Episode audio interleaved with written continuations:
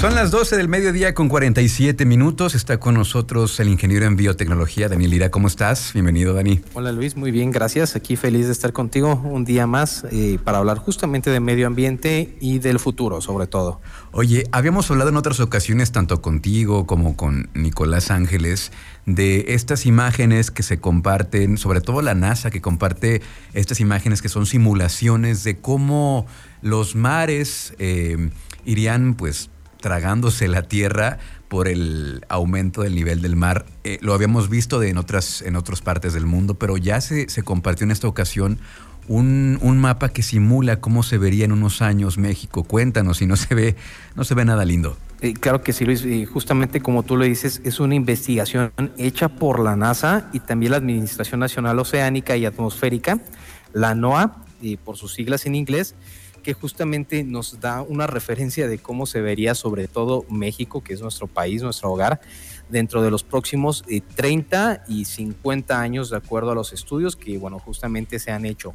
Eh, la aplicación que lo maneja Luis es una aplicación o un sitio, una plataforma que se llama FloodMap, eh, los eh, oyentes la pueden buscar eh, esta aplicación.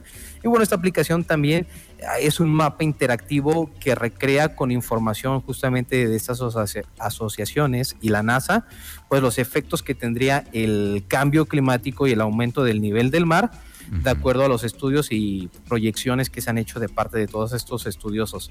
Y como tú lo mencionas, Luis, justamente es algo impactante al menos ver que 38 ciudades de México desaparecen totalmente. Sí. Y bueno, realmente es por el cambio climático, es asombroso, aunque ya tiene un rato que estas imágenes la NASA los mostró y justamente ahora hay una aplicación como lo es Flood Map que las muestra y uno puede interactuar no solamente con México, sino con distintos eh, sitios o partes del planeta. Bueno, es realmente escalofriante cuando vemos todo lo que desaparece.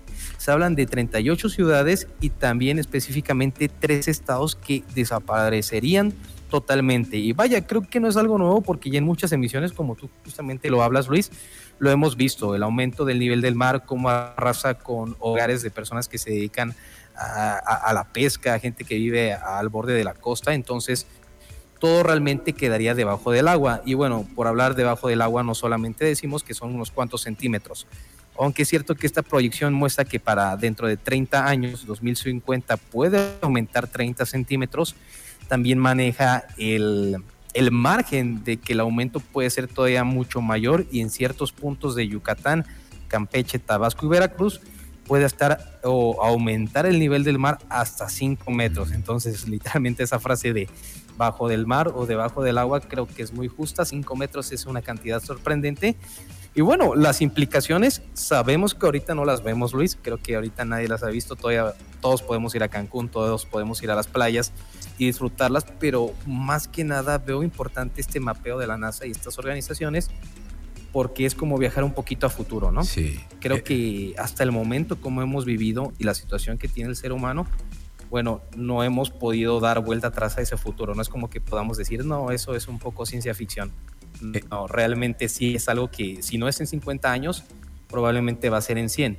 Y, bueno, sí, sí es un poco alarmante eh, porque en el peor escenario se maneja este mapa, uno puede, si ingresan, en esta plataforma pueden avanzar en cuestión de años, en cuestión de, décadas y en el peor de los casos pues nos ponen en el 2050 para dentro de 66 metros la península de Yucatán totalmente inundada. Entonces eh, creo que es un buen ejercicio, yo lo recomiendo y justamente y me viene mucho a la mente todo, todas esas estadísticas que hemos manejado a lo largo de esta participación, Luis pero es muy importante ver esta información, este tipo de plataformas que se hacen con años de estudio y bueno, con datos. Eh, quiero mencionar justamente los datos de la NASA se actualizan constantemente porque pues nos da certeza de lo que puede pasar en el futuro y nos ayuda a ver un poco de dónde podemos estrellarnos, por decir así, y, nos hace tener conciencia, ¿no, Luis? De todas las repercusiones que tendría.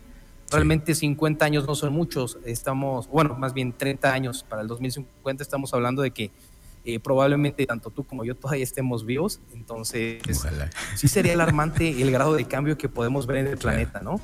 Sí, eh, más o menos para describir un poco la imagen, esta, esta proyección, ya la forma de México como la conocíamos, como este, eh, este cuerno de la abundancia, pues se perdería. Es, ya más bien tomaría forma como una, una especie de península, ¿no, eh, Daniel? Porque ya prácticamente em, esta parte más delgada, que, está hacia, la, hacia el sur, el sureste, pues queda totalmente bajo el agua, partiendo México pues en, en dos por un lado eh, la península que queda pues prácticamente debajo bajo el agua y por otra parte el, lado que queda de México. Eh, la península de Baja California pues ya es prácticamente una línea muy delgadita de tierra la que, la que hace esta simulación. Eh, estados como Veracruz totalmente bajo el agua, bueno, la, la, península de Yucatán también, Tabasco, parte de Nuevo León, Tamaulipas, bueno, está, está fuerte la imagen. Sí, justamente, de hecho hasta cambia mucho de los libros de geografía, ¿no? Que conocemos, ya prácticamente ya no sería un golfo, lo, parte totalmente México. Exacto. Y, la, parte del sur sería una isla y por ahí para los de Monterrey, Monterrey sería prácticamente una playa. Entonces, sí tiene un impacto, es, es, muy interesante observar el mapa y al menos viene de organizaciones, como te digo, muy exactas en cuanto a sus investigaciones. Sabemos que nuestro planeta se modifica de manera natural y con el paso del tiempo siempre adquiere nuevas formas, ¿no? Geográficamente. Pero bueno, hablamos de algo que es una modificación, podemos decir, en... Daniel, ya lo perdimos, ya se fue. No, ya no está. Sí, ya lo perdimos. Bueno, en fin, bueno, el caso era esto, lo que queremos compartir con ustedes. Eh, en unos minutos más les vamos a compartir la imagen para que ustedes mismos la vean. Y pues sí, eh, esto, esto es importante, esto es importante y tenemos que ponerle toda la atención y todo el cuidado, tomar conciencia, tal vez no por nosotros, sino por las generaciones futuras.